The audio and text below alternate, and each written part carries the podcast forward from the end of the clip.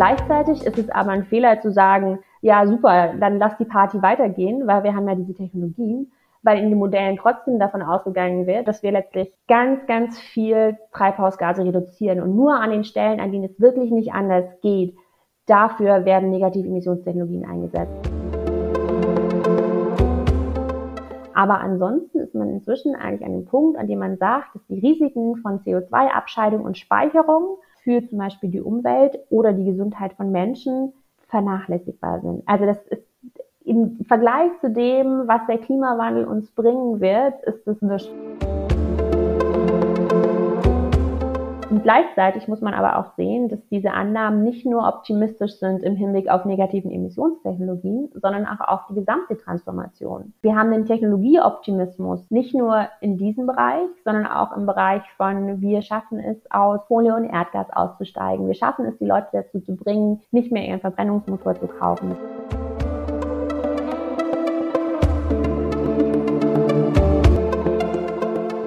Das war Christine Merck und damit sage ich Hi und herzlich willkommen bei Future Economies. Ich bin Henny und freue mich, dass ihr bei unserer neuen Folge dabei seid. Hi, ich bin Sarah und auch ich freue mich, dass ihr eingeschaltet habt. Vor allem freue ich mich aber auf unseren heutigen Gast und das Thema der heutigen Folge. Und damit steige ich auch direkt ein.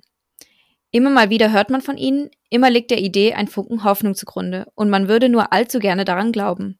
Technologien, die unsere Emissionen einfach aus der Luft saugen und die Klimakrise der Vergangenheit angehören lassen. Der IPCC, also der Weltklimarat, geht in seinen Emissionspfaden, die angeben, in welcher Zeitspanne wie viel Reduktion an CO2-Emissionen erforderlich ist, um die 1,5 Grad Grenze einhalten zu können, sogar fest davon aus, dass wir diese negativen Emissionstechnologien, kurz Netz, anwenden werden.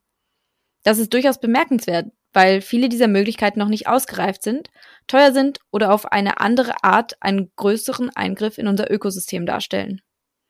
Deswegen wollen wir heute darüber sprechen, welche negativen Emissionstechnologien aktuell zur Verfügung stehen und in was für einem Maßstab die sich überhaupt umsetzen lassen und wie sich die ganze Diskussion darüber darauf auswirkt, wie sehr man auf die Emissionen achtet, die man selbst produziert. Mit Blick auf die Klimakrise wird es nämlich gefährlich, wenn wir uns auf der bequemen Möglichkeit des Emissionswegsaugens ausruhen, anstatt unser Handeln klimaneutral zu gestalten. Was das Ganze mit nachhaltigem Wirtschaften zu tun hat? Je nachdem, wie sehr man sich auf die Netz verlässt, blickt man anders auf die wirtschaftliche Transformation, die vor uns liegt. Befürworter sehen Chancen, durch diese Innovation neue Wirtschaftszweige zu entwickeln, die gleichzeitig bestehende Industrien wie Chemie und Stahl von ihrem Druck, emissionsfrei zu produzieren, entlasten können. Gegner befürchten, dass die Möglichkeiten der Netz dazu führen, dass die Transformation nicht mit der erforderlichen Zielstrebigkeit angegangen wird.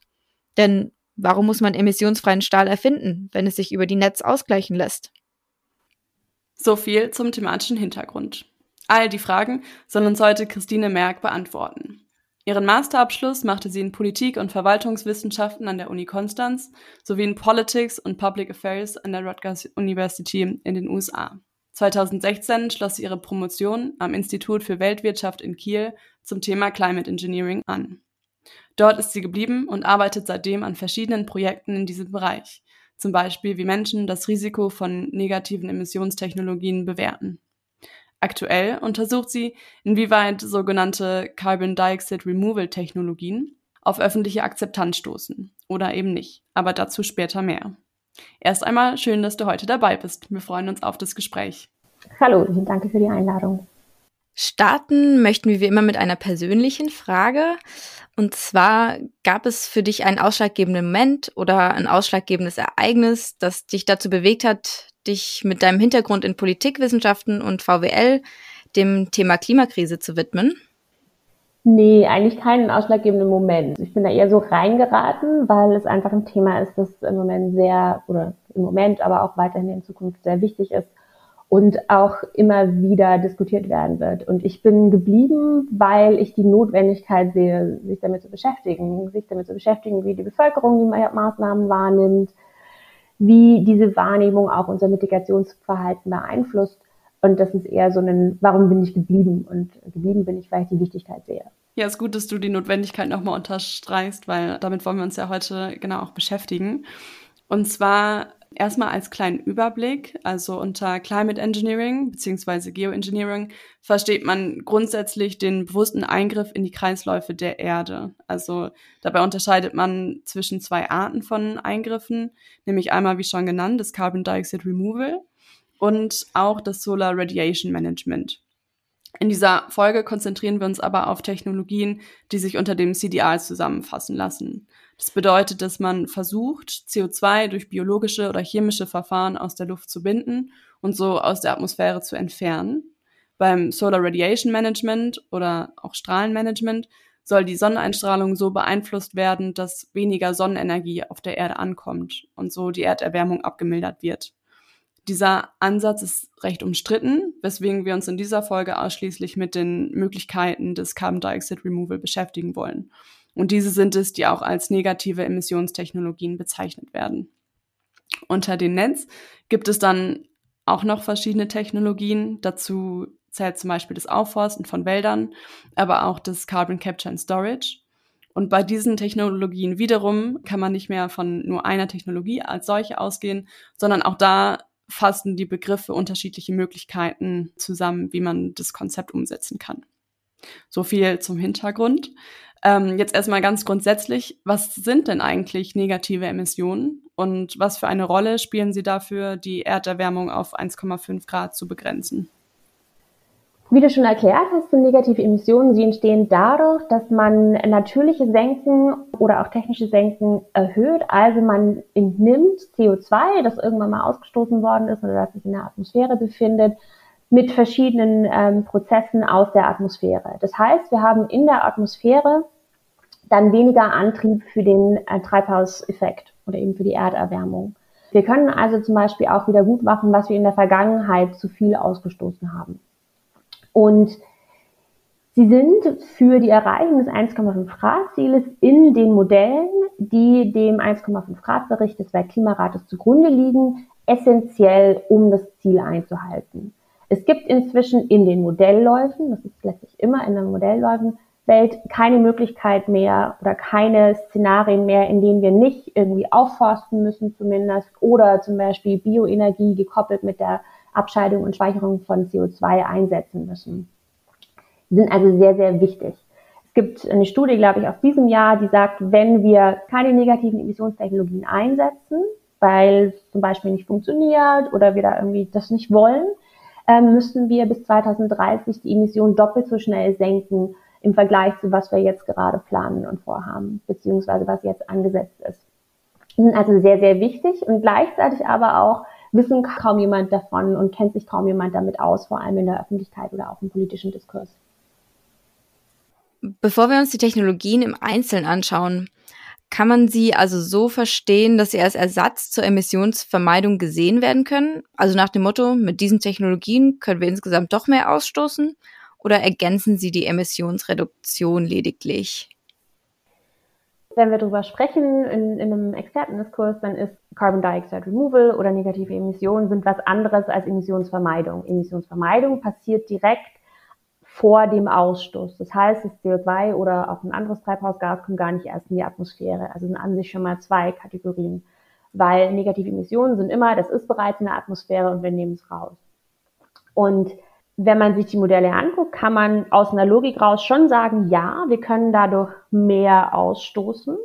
Wir gehen davon aus, also erstmal brauchen wir negative Emissionen, das heißt, wir entziehen der Atmosphäre CO2 und dann über den Zeitverlauf hinweg, also bis 2050, ein Ziel, an dem wir CO2-neutral sein möchten. Das heißt, es wird, werden null zusätzliches CO2 in die Atmosphäre hinzugefügt.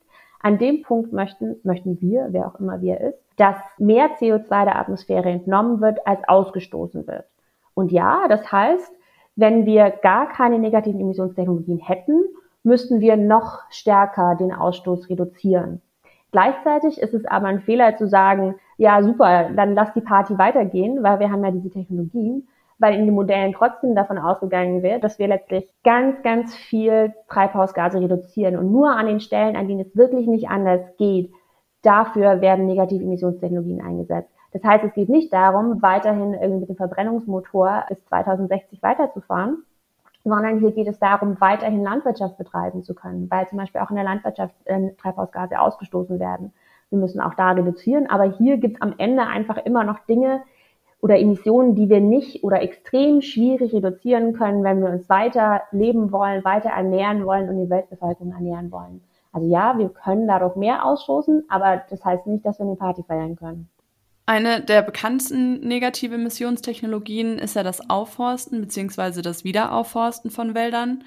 So bieten beispielsweise auch Fluggesellschaften an, die Emissionen, die bei einem Flug anfallen, durch die äh, durch ja durch gepflanzte Bäume zu kompensieren.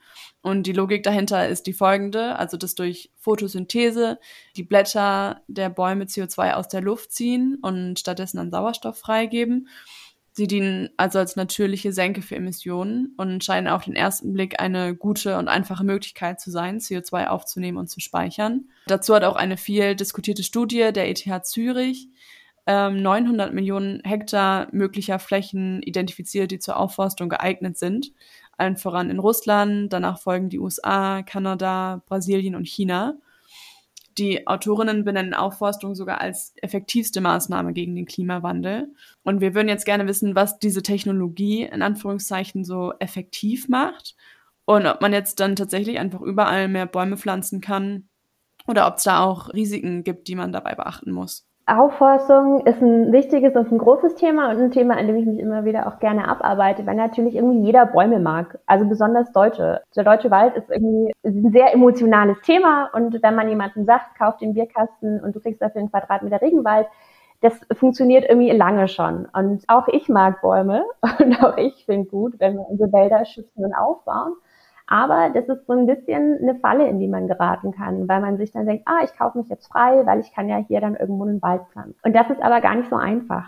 Diese Studie war sehr heiß diskutiert, auch in der Fachöffentlichkeit. Es gab darauf viele Kommentare, die gesagt haben, das stimmt so nicht, das kann so nicht gehen die Presse hat das begeistert aufgenommen, weil irgendwie so, oh, Wälder, super, wir haben ein Riesenproblem und äh, Wälder, die jeder mag, können das irgendwie lösen. Kritikpunkte an der Studie waren aber zum Beispiel, dass Landnutzungskonflikte nicht wirklich gut dargestellt werden, weil sie sagen natürlich, wir haben diese ganzen Flächen, aber diese Flächen können genauso aber auch für Lebensmittelproduktion verwendet werden. Und es ist dann immer nicht so ganz klar, was ist jetzt wichtiger und für was nehmen wir jetzt diese Fläche. Man könnte sich das schön rechnen und sagen, wir nehmen einfach alles, aber alles steht nicht immer zur Verfügung.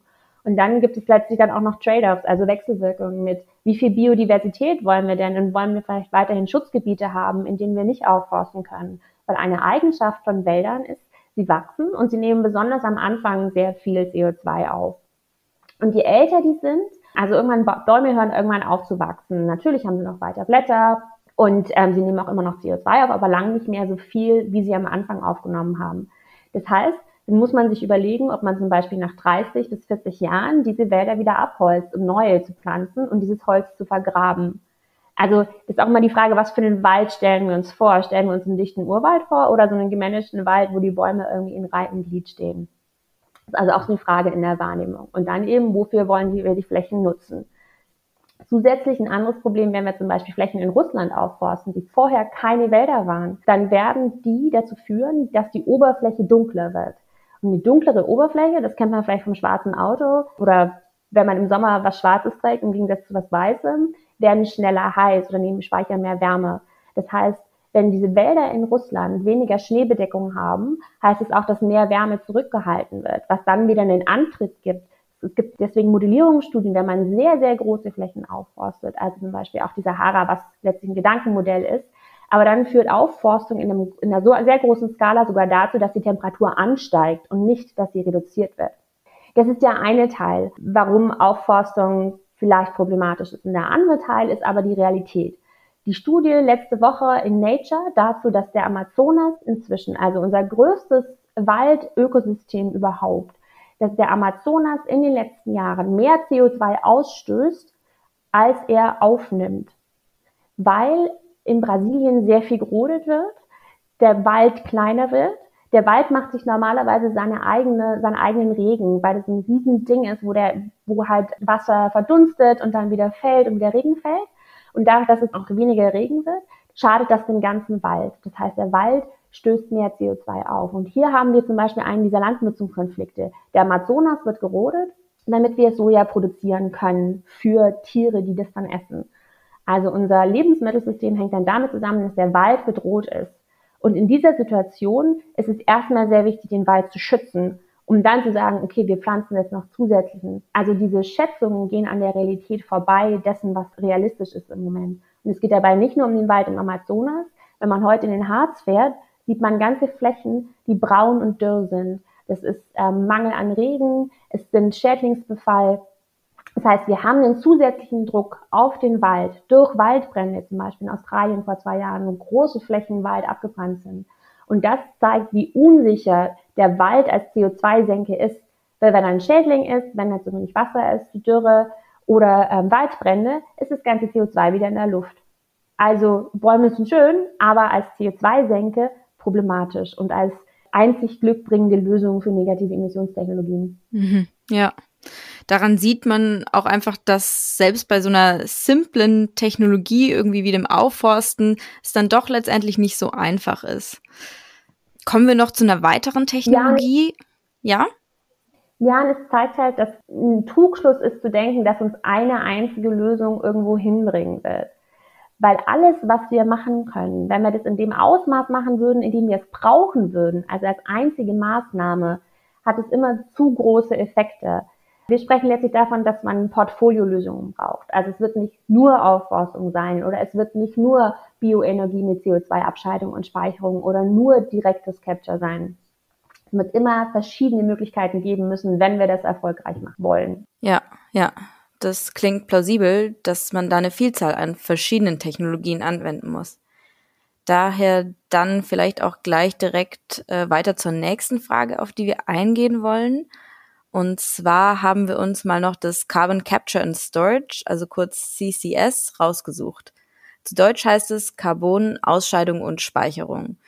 Sie funktioniert grundsätzlich in zwei Schritten. Zuerst wird CO2 durch Biomasse oder Luftfilter eingefangen und isoliert und dann muss das eingefangene CO2 gespeichert werden. Dafür kommt zum Beispiel die Erdoberfläche, der geologische Untergrund oder Mineralien in Frage. WissenschaftlerInnen gehen davon aus, dass so 65 bis 80 Prozent des CO2 dauerhaft aus der Atmosphäre gezogen werden könnte. Allerdings ist diese Schätzung umstritten und WissenschaftlerInnen gehen auch von relativ großen Risiken aus. Daher die Frage direkt, was ist am Carbon Capture and Storage so problematisch? Ich glaube, problematisch ist diese Schätzung von 75, 65 bis 80 Prozent äh, des CO2, das entnommen werden könnte. Das ist schon ziemlich viel. Und dann ist die Frage, also was ist damit geschätzt worden? War das basierend auf dem Speicherpotenzial? Weil, also es gibt verschiedene Komponenten bei CCS, sagen wir es vielleicht so. Es gibt den einen Teil, das CO2 muss abgeschieden werden. Also irgendwas wird verbrannt oder es wird zum Beispiel Zement gebrannt und produziert und bei der Produktion fällt CO2 an und das wird abgeschieden oder aufgefangen, bevor es in die Atmosphäre geht. Und das ist ein Prozess, der sehr energieintensiv ist. Und das ist, glaube ich, eine der Kritikpunkte oder der, der Knackpunkte an CCS. Das heißt, es braucht relativ viel Energie um diesen Prozess überhaupt durchzuführen und zu machen. Und dann haben wir natürlich wieder Energie. Woher kommt die? Ist die aus Erneuerbaren? Ist die aus Fossilen? Wenn wir es aus Fossilen haben, müssen wir da zusätzlich noch eine Ebene von CO2-Abscheidung und Speicherung mit einfügen. Das wird also ineffizienter. Das ist so einer der, der Knack- und Kritikpunkte. Und dann sind diese 65 bis 80 Prozent auch wieder relativ, weil dafür bräuchten wir einfach sehr, sehr viel Energie. Und die andere Komponente ist die Speicherung. Und da geht man aber davon aus, dass es relativ viele Speicherkapazitäten gibt. Also das ist nicht der problematische Faktor an sich die Kapazität. Bei den Risiken würde ich ein bisschen widersprechen, weil eigentlich man sich schon sehr lange mit CO2-Abscheidung und Speicherung beschäftigt und vor allem bei der Speicherung, die bereits seit 30 Jahren angewendet wird, indirekt bei Verfahren zu Enhanced Oil oder Gas Recovery. Also das heißt, bei der Förderung von Öl und Gas wird wenn zum Beispiel Öl hochkommt, stattdessen CO2 eingeleitet in das Reservoir. Also Öl wird hochgepumpt, CO2 wird runtergepumpt, um diese Klöße oder diese Kavernen wieder aufzufüllen und da den Druck leicht aufrechtzuerhalten.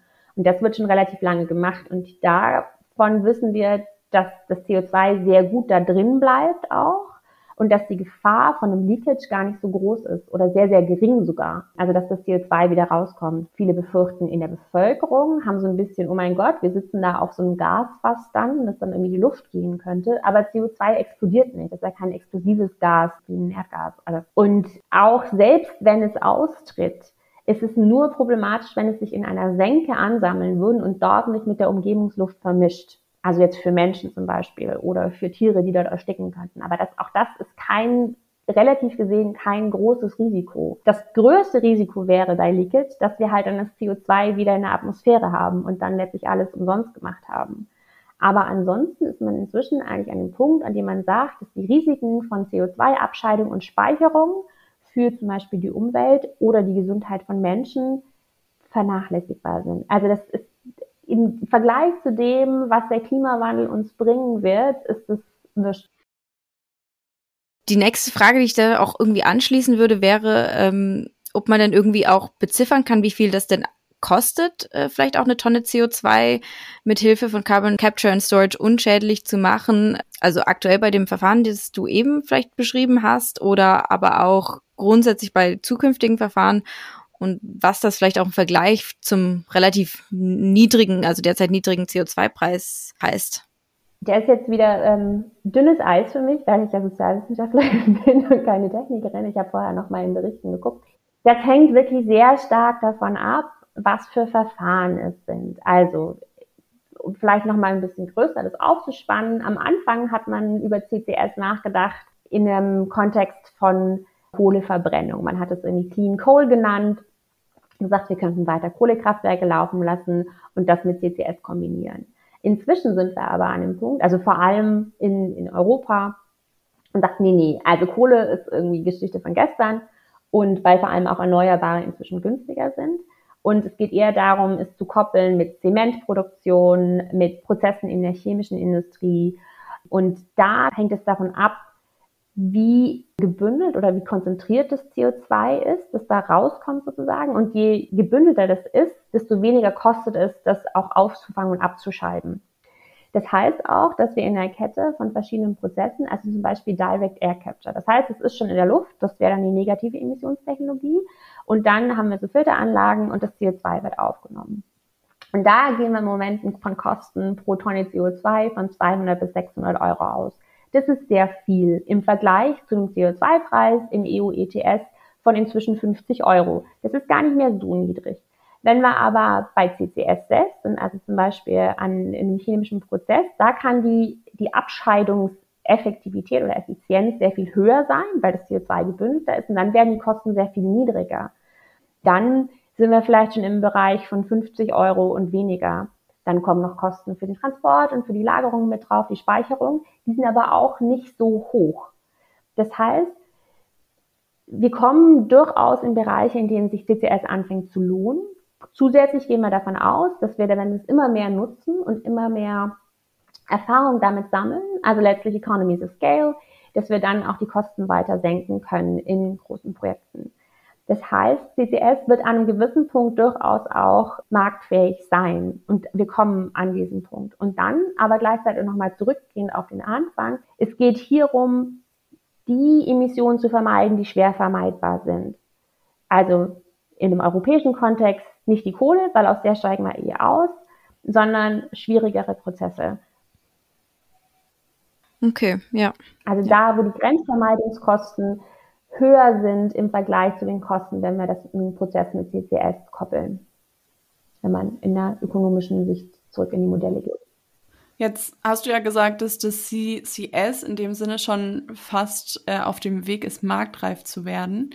Hm, wenn man sich deinen aktuellen Forschungsschwerpunkt anschaut, äh, da widmest du dich nämlich dem Projekt Ocean Nets, in dem geprüft wird, inwieweit die CO2-Entnahme auch über Ozeane funktionieren kann. Das ist, glaube ich, noch nicht so marktreif. Aber kannst du uns erklären, was man genau unter dieser Art von Ocean Management versteht und welche Maßnahmen zur CO2-Entnahme damit verbunden sind? Das ist ungefähr so breit wie das, was es an Land gibt. Also es gibt an Land ja total viele Möglichkeiten irgendwie von Landmanagement. Also wir pflügen anders, bis wir pflanzen Bäume, bis wir scheiden das CO2 direkt ab. Und beim Ozean ist es ähnlich. Hier können wir auch biologische Prozesse schuren sozusagen oder verbessern. Wir können Küstenökosysteme, das zum Beispiel wir pflanzen Seegras oder wir pflanzen Mangroven in Südostasien oder Makroalgenfarmen, also zum Beispiel man macht dann Makroalgen, die wachsen, die man dann zum Beispiel verbrennt für Bioenergie oder die man vergräbt oder verschiedenste Dinge, die man Küstenökosysteme, die man wieder aufforsten könnte, die man pflegen könnte oder die man neu ansiedeln könnte, die dann CO2 aufnehmen und das entweder in ihren Pflanzenbestandteilen speichern oder im Sediment, also im Boden. Die speichern das sehr effizient, aber sind sehr stark begrenzt in ihrem Potenzial, weil es relativ wenig Flächen sind und die auch unter relativ starkem Druck stehen. Das ist so eine Möglichkeit. Die andere biologische Möglichkeit wäre in Zonen im Ozean. Also der Ozean ist keine homogene Masse, sondern besteht auch aus unterschiedlichen Zonen. Man könnte in Zonen, in denen wenig ähm, Eigenwachstum ist, weil dort Nährstoffe fehlen, diese Nährstoffe einbringen. Also zum Beispiel, wenn Eisen fehlt, könnte man dort mit Ozeaneisendüngung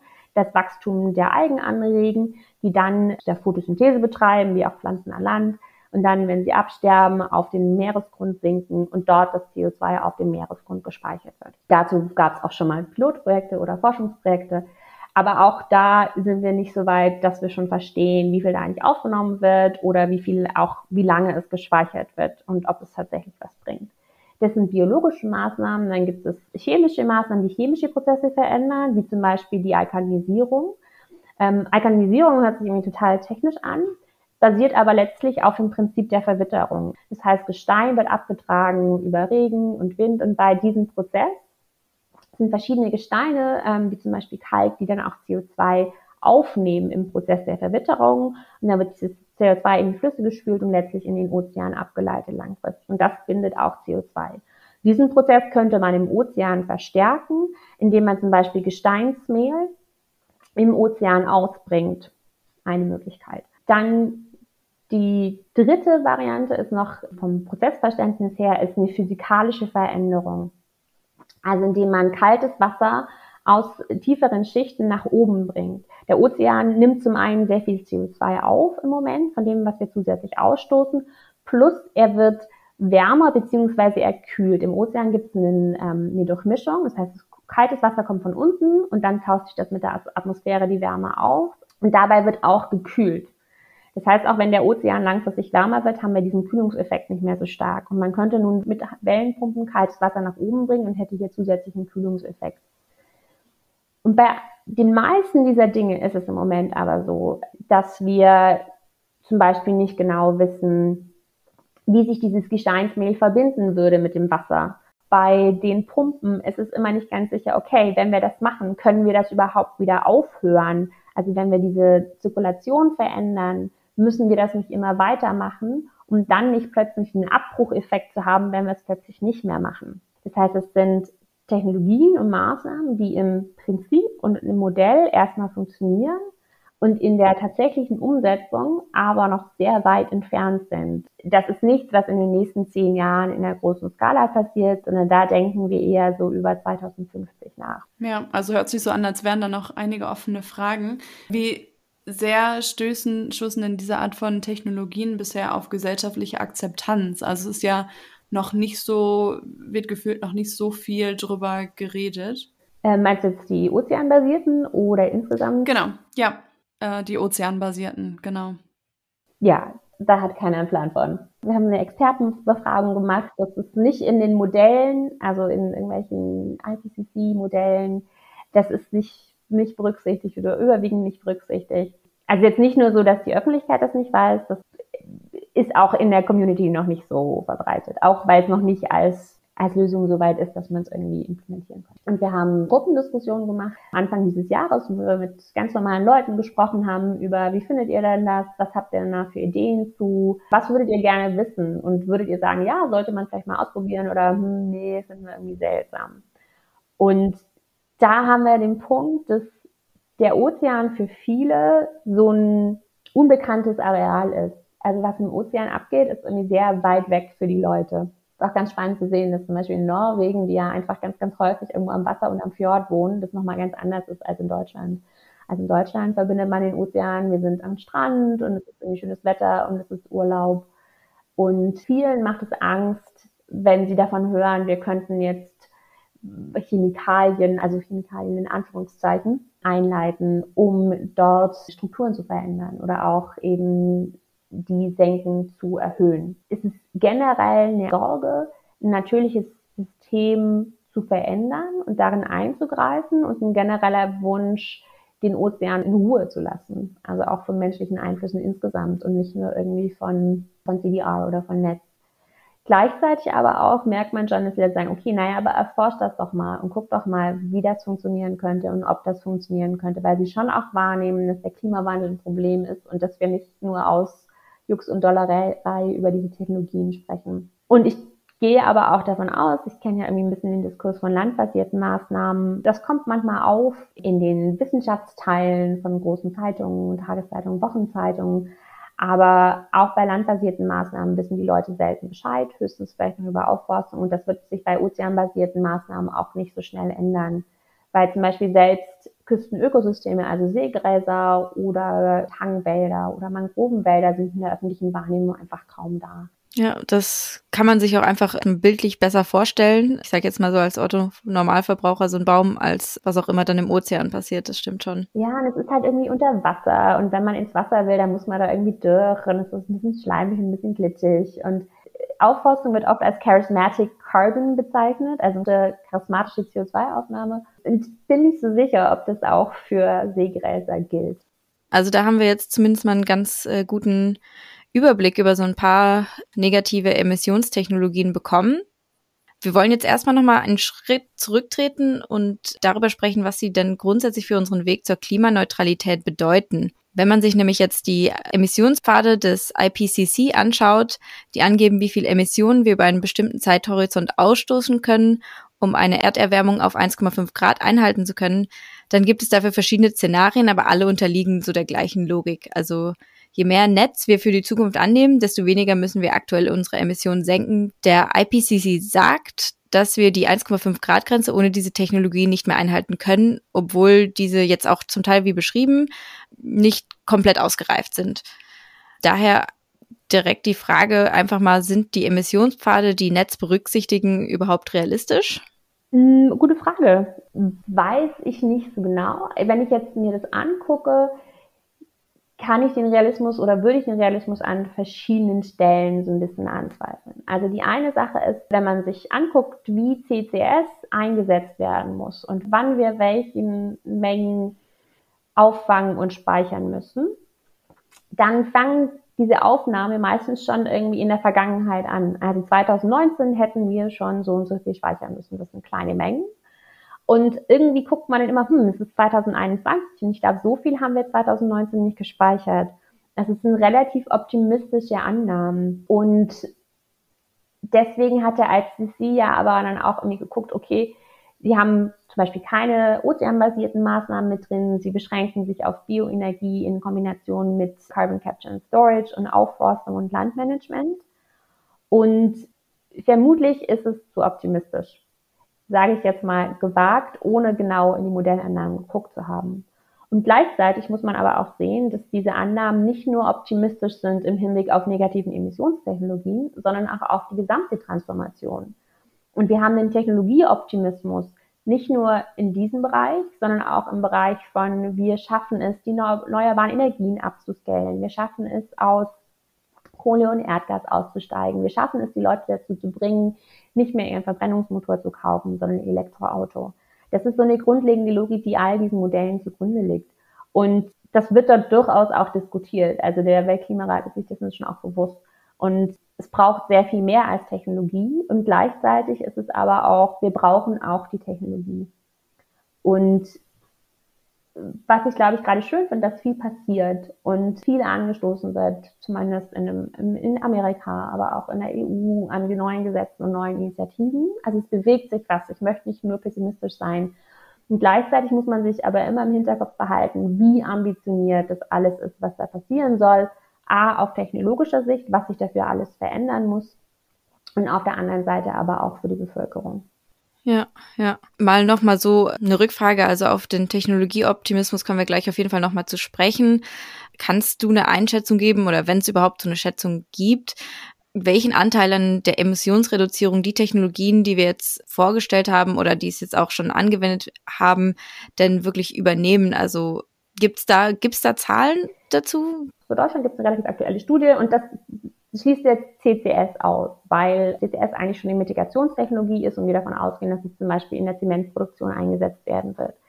Wenn wir jetzt aber negative Emissionen nehmen, gehen wir davon aus, dass wir 95 Prozent der Emissionen die von 1990 im Vergleich einsparen können durch technische Möglichkeiten und Verhaltensänderungen. Also da ist ganz viel Umstellung von fossilen Brennstoffen auf erneuerbare Energien. Also diese Umstellung von der Senkung von 95 Prozent ist in Bezug zu 2050.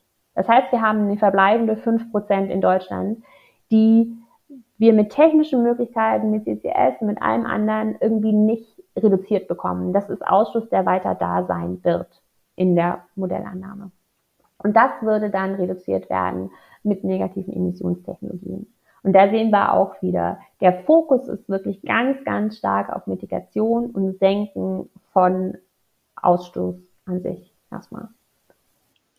Ja, es ist gut, das mal so eingeordnet zu bekommen. Eine Angst, die häufig geäußert wird im Kontext von diesen negative Emission-Technologien, ist eben, wie du schon gesagt hast, so dieser Technologieoptimismus weil man nämlich befürchtet, dass das quasi durch die Hoffnung, dass wir diese Netz entwickeln, äh, ein Stück weit die Dringlichkeit verloren geht, uns mit der tatsächlichen Reduzierung von Emissionen auseinanderzusetzen. Mhm. Äh, würdest du dem zustimmen?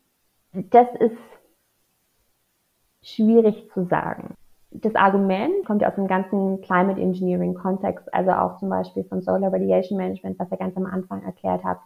Und es war am Anfang, also vor 2006, auch ein Argument dafür, sich gar nicht erst mit Solar Radiation Management auseinanderzusetzen. Aus der Angst, wenn wir das erst erforschen, dann wird es dazu führen, dass die Leute sagen, das ist doch eine super Lösung, lass uns das machen und dann reduzieren wir keine Emissionen mehr. Was dann aber die Probleme hat, dass wir eine Atmosphäre haben, die ganz viele Emissionen hat und wir aber dann trotzdem weiterhin Ozeanversauerung haben und wir nicht einfach aufhören können. So daraus kommt diese Angst. Und in der Zeit wurde irgendwie Carbon Dioxide Removal oder negative Emissionstechnologie immer so ein bisschen als die nette Schwester gesehen. So, das, nee, da gibt's nicht so die Probleme und das ist nicht so problematisch. Und gleichzeitig gibt's aber auch hier diese Argumente. Und so ein bisschen sehen wir das ja auch, weil die Modelle des Weltklimarates ja sagen, okay, wir können weiterhin 1,5 Grad erreichen, aber nur, wenn wir Netz einsetzen. Wir sehen da also eigentlich schon, wenn wir Netz nicht einsetzen, dann könnten wir es auch nicht mehr erreichen. Letztlich ist es schon eine kleine Form von Moral Hazard, wie das Argument genannt wird. Also die Erhöhung der Emissionen basierend auf der Idee, dass es Technologien gibt. Und die Gefahr ist, denke ich, da, dass in dem politischen Diskurs, zum Beispiel in den USA, ähm, es Interessen gibt von Unternehmen, die sagen, lass uns das doch machen, dann können wir das irgendwie alles weitermachen, was wir bisher gemacht haben. Wenn wir aber zum Beispiel in Deutschland ähm, mit der Bevölkerung sprechen, also Befragungen durchführen oder auch Experimente machen, dann sehen wir eher, dass die Leute sagen, nee, also auch Netz sind irgendwie so, nee, das wollen wir irgendwie nicht. Und das hat doch irgendwie Auswirkungen auf die Biodiversität. Und das ist irgendwie alles dasselbe wie von früher. Also wir machen weiterhin, setzen wir auf industrielle Lösungen, auf technische Lösungen, die uns doch eigentlich irgendwie erst in die Probleme gebracht haben. Und hier beobachten wir eher, dass die Leute dann sagen, nee, nee, also wir wollen ganz, ganz wenig von diesen negativen Emissionstechnologien, also wirklich nur so viel wie möglich. Und wir wollen eigentlich viel, viel stärker Emissionen reduzieren. Wir sehen da in der Wahrnehmung also einen entgegengesetzten Effekt, ein stärkerer Fokus auf Emissionsreduzierung. Und das Problem ist in dem Moment aber so ein bisschen, dass wir dann in die Psychologie kommen und wir nicht so genau wissen, ob das, also es ist ein Attitude-Behavior Gap, den wir nicht abschätzen können. Wir haben dann irgendwie Leute, die sagen, ey, nee, das ist ja total beängstigend, was ihr da vorschlagt, oder das wollen wir nicht, das ist keine Lösung, die uns irgendwie sinnvoll erscheint. Aber wird es dann auch dazu führen, dass sie tatsächlich ihren eigenen Treibhausgasausstoß reduzieren? Oder ist es mehr so, ich hätte gern, aber es wird nicht wirklich was geändert? Oder die Leute wählen weiterhin Parteien, die das vielleicht nicht so sehr vertreten? Das können wir nicht abschätzen. Deswegen ist es sehr schwierig, ob an diesem Argument in der Realität was dran ist und was dran ist. Ähm, die Gefahr, in Anführungszeichen, besteht aber weiter, weil es halt eine einfache Lösung wäre zu sagen, wir machen das ein bisschen. Und gleichzeitig ist es in der heutigen Realität, der heutigen Situation, wie viel Treibhausgase in der Atmosphäre ist, haben wir auch nicht mehr den Luxus zu sagen, wir haben Angst davor, deswegen beschäftigen wir uns nicht damit. Deswegen wollen wir das überhaupt nicht und lehnen wir vollkommen ab. Gibt irgendwie immer wieder mal hm, Vertreter von Verbänden oder auch teilweise Ämtern, die sagen, das ist irgendwie alles doof, das wollen wir nicht, wir pflanzen Bäume und renaturieren Moore, ähm, weil wir die technischen Lösungen nicht wollen. In meiner persönlichen Meinung ist, dass wir diesen Luxus eigentlich nicht haben. Wir brauchen auch technische Lösungen. Ansonsten wird das mit dem 1,5 Grad Ziel echt sehr schwierig. Ja. Ja, das leitet eigentlich auch ziemlich gut schon zum letzten Aspekt, den wir uns in dieser Folge anschauen wollen, über. Und zwar, genau, wollen wir uns nochmal eigentlich genauer anschauen, wie fortgeschritten grundsätzlich der Einsatz von negativen Emissionstechnologien ist und wie sich das Ganze auf unser Verhalten und auch auf unsere Risikobewertung des Klimawandels auswirken. Also die erste Frage, wir haben schon äh, darüber gesprochen, welche Technologien schon irgendwo nennenswert zum Einsatz kommen. Deswegen vielleicht auch der, direkt die anschließende Frage, wie lange wird es noch dauern, dass bestimmte andere Technologien, wie zum Beispiel das Ocean Netz, was du vorhin erklärt hast, auf einer großer Skala eingesetzt werden können? Und ähm, aber was gibt es auch grundsätzlich noch für weitere Hürden, auch politisch, die diesen in negativen Emissionstechnologien im Weg stehen? Zum Einsatz. Was nicht unterschätzt werden darf, ist, wie lang technische Entwicklung braucht. Wenn wir uns zum Beispiel die Entwicklung von äh, Photovoltaik angucken. Irgendwann in den 70ern gab es dann Taschenrechner, die irgendwie so eine kleine Fotozelle drin hatten und damit betrieben worden sind. Und heute wollen wir damit irgendwie den ganzen Verkehr elektrifizieren. Und es zeigt einfach, wie lange es braucht, bis was entwickelt ist.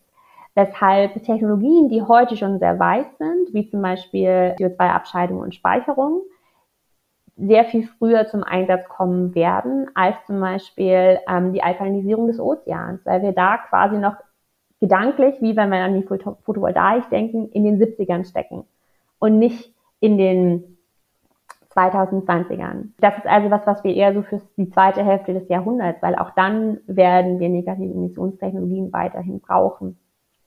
Ähm, also alles, was heute schon länger erprobt worden ist, wo wir mehr Erfahrung mit haben, wird früher kommen als Dinge, die wir heute noch in Grundlagenforschung erforschen. Auch wenn es heute zum Beispiel schon Projekte gibt, in denen in Costa Rica der Sand in seiner Zusammensetzung verändert wird, um dort CO2 aufzunehmen. Das sind auch Pilotprojekte, aber auch das wird noch eine ganze Weile dauern. Und dementsprechend, wenn CCS ganz gut funktioniert, heißt auch, das Direct Air Capture, also die, Direktaufnahme von CO2 aus der Atmosphäre. Hierzu gibt es Projekte, die bereits machen diese Abscheidung und die da auch immer besser drin werden. Und man könnte jetzt zum Beispiel auch für relativ viel Geld direkt abgeschiedenes CO2 schon kaufen als Zertifikat statt dem Baum im Regenwald. Das gibt's auch schon, wenn man irgendwie seine eigenen Reisen kompensieren möchte.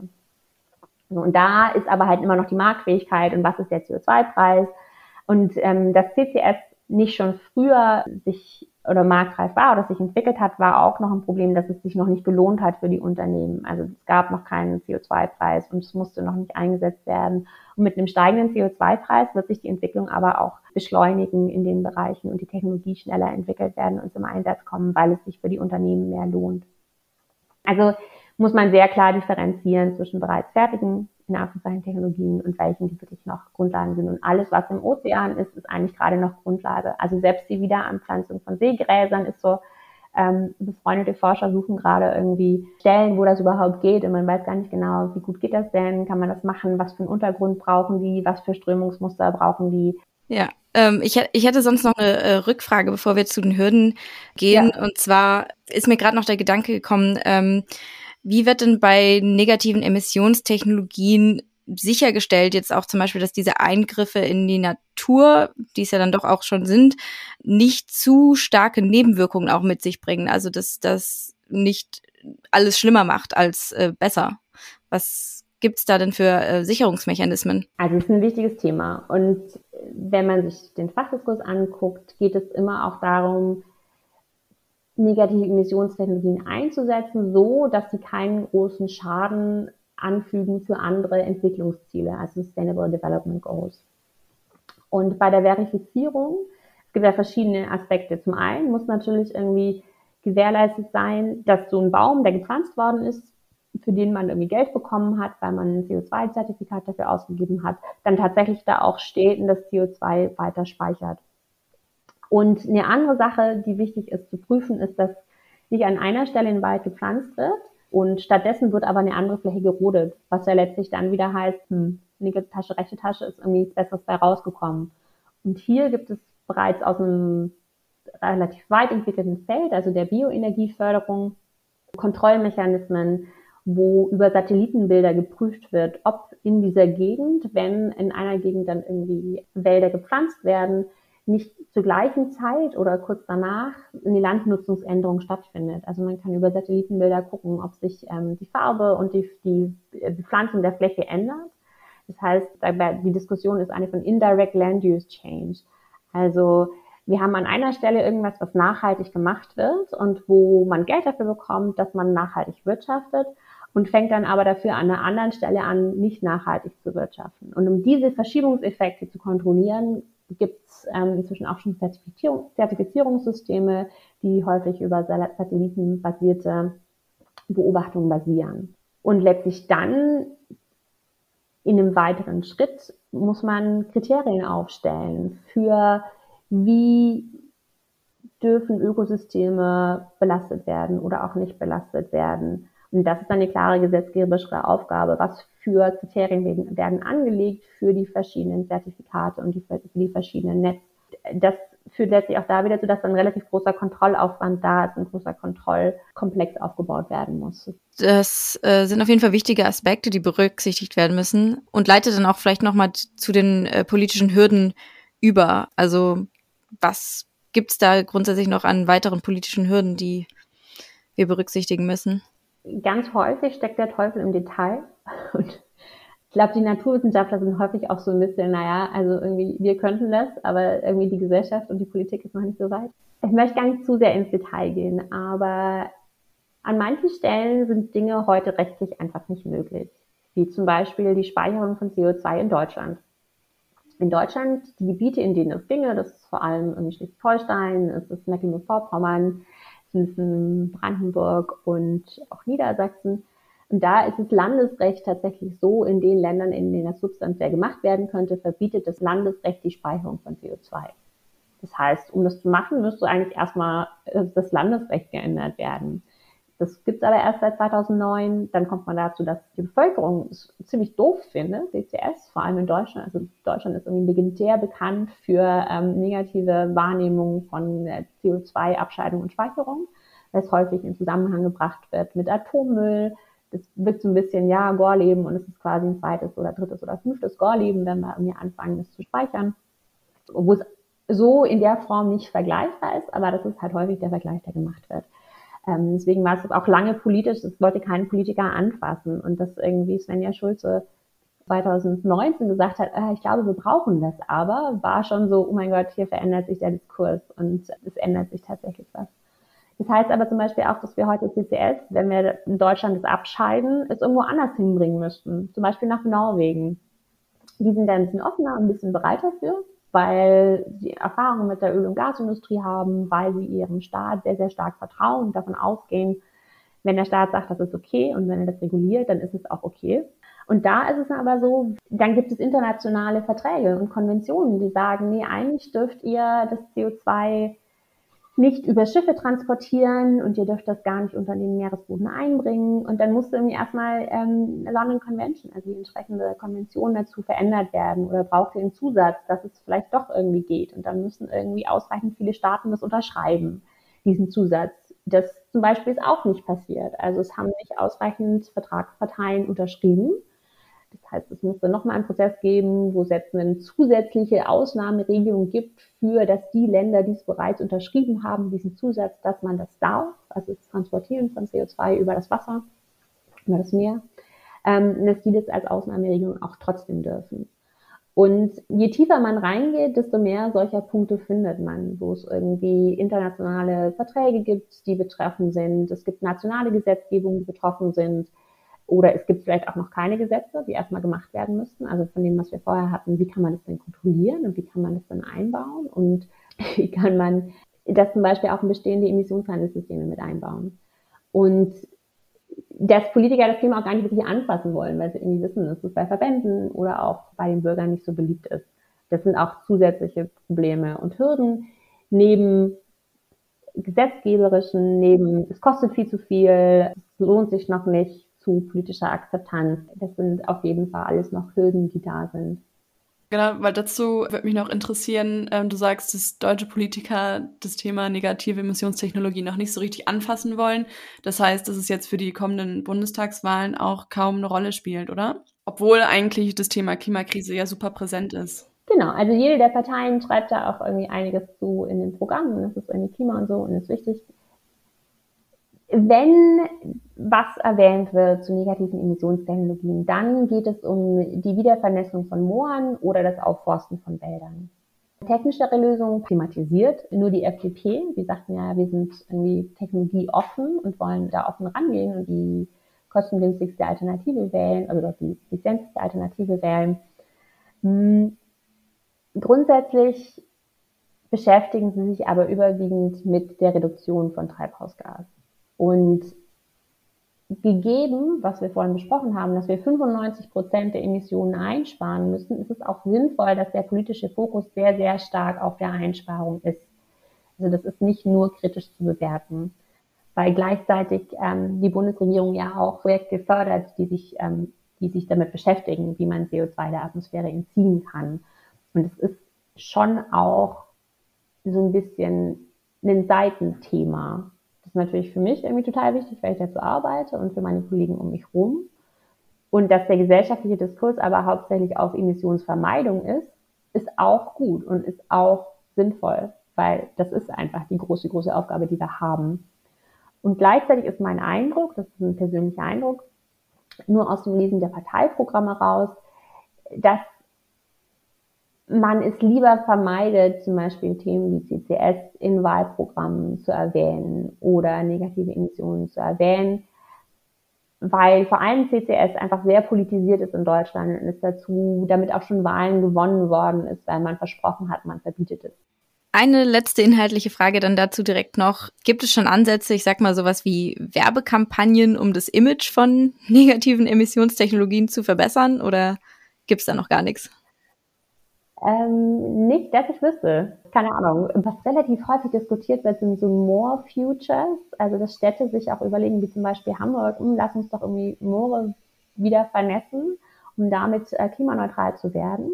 Und es gibt, ich glaube, ausreichend Kampagnen, die damit auch werben, wir sind jetzt klimaneutral, alle möglichen Firmen, wir liefern ihr Paket klimaneutral aus wo immer nicht so klar ist, und was genau macht ihr dafür und wie ist das in dem internationalen Accounting von Treibhausgasen geregelt? Ist das tatsächlich eine Einsparung oder ist das so, hm. Also ich glaube, es gibt viele Kampagnen, die Werbung betreiben und gleichzeitig nutzen, wir pflanzen irgendwo einen Baum. Aber es gibt im Moment keine aktiven Kampagnen, die sagen, hey, lass uns doch CO2-Abscheidung ähm, und Speicherung irgendwie machen. Zum einen, weil es natürlich eher eine Großindustrie ist, die nicht irgendwie direkt am Kunden ist. Also die Stahlindustrie äh, hat jetzt kein Produkt äh, zu gewinnen. Und die Bundesregierung macht das auch nicht. Und ich bin mir auch nicht sicher, ob es eine Werbekampagne notwendig ist, weil halt gleichzeitig auch Werbung natürlich immer einen negativen Beigeschmack hat. Und was ganz wichtig ist in diesem Bereich, ist das Vertrauen zu erhalten. Also nicht so zu wirken oder auch das nicht vorzuhaben, tatsächlich die Leute zu manipulieren. Weil dann ist halt eher so, nee, aber ihr habt doch was Schändliches vor. Ich würde es vielleicht eher Aufklärung nennen, die Leute irgendwie selber ein Bild machen können. Und da gibt es mindestens in Deutschland nichts Aktives. Okay, ja. Dann ähm, ist das doch eigentlich ein guter Rundumschlag und ähm, auch mit dem puncto Aufklärung, dass wir da verstärkt Aufklärung brauchen, zu schließen, den inhaltlichen Teil. Wir möchten mit der letzten Frage nochmal so auf dich als Person zurückkommen und fragen, ob es eine Person gibt, also egal welche Position oder welches Amt diese Person innehat, mit der du gerne sprechen würdest, um den Wandel, den du dir wünschst, voranzutreiben?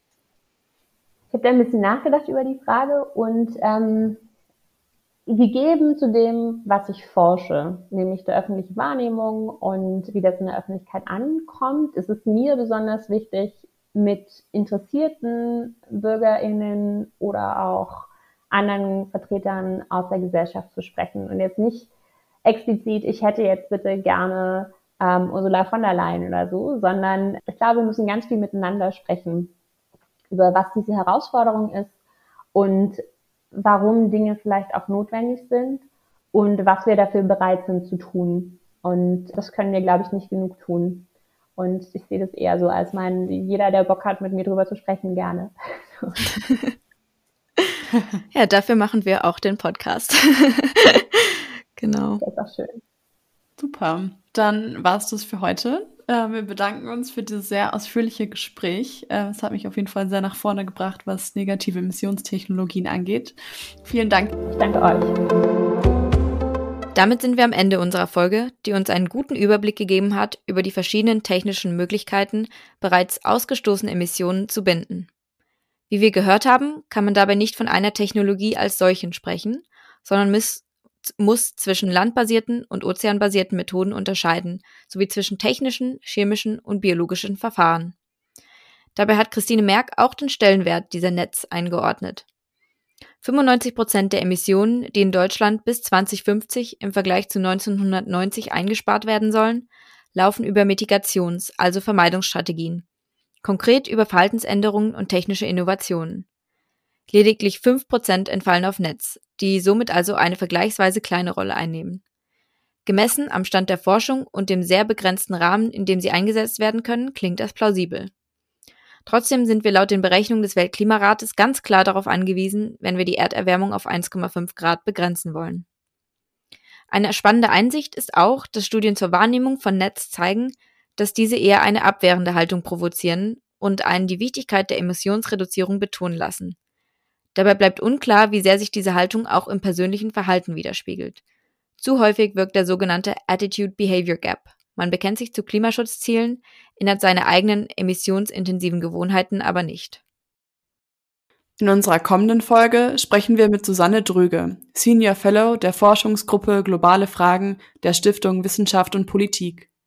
Globale Fragen ist das richtige Stichwort, denn in Folge 7 wollen wir den Blick weiten und fragen, warum es so schwierig ist, einen globalen CO2-Preis durchzusetzen und ob Climate Clubs, also Zusammenschlüsse von klimaschutzwilligen Nationen, darauf eine Antwort geben können.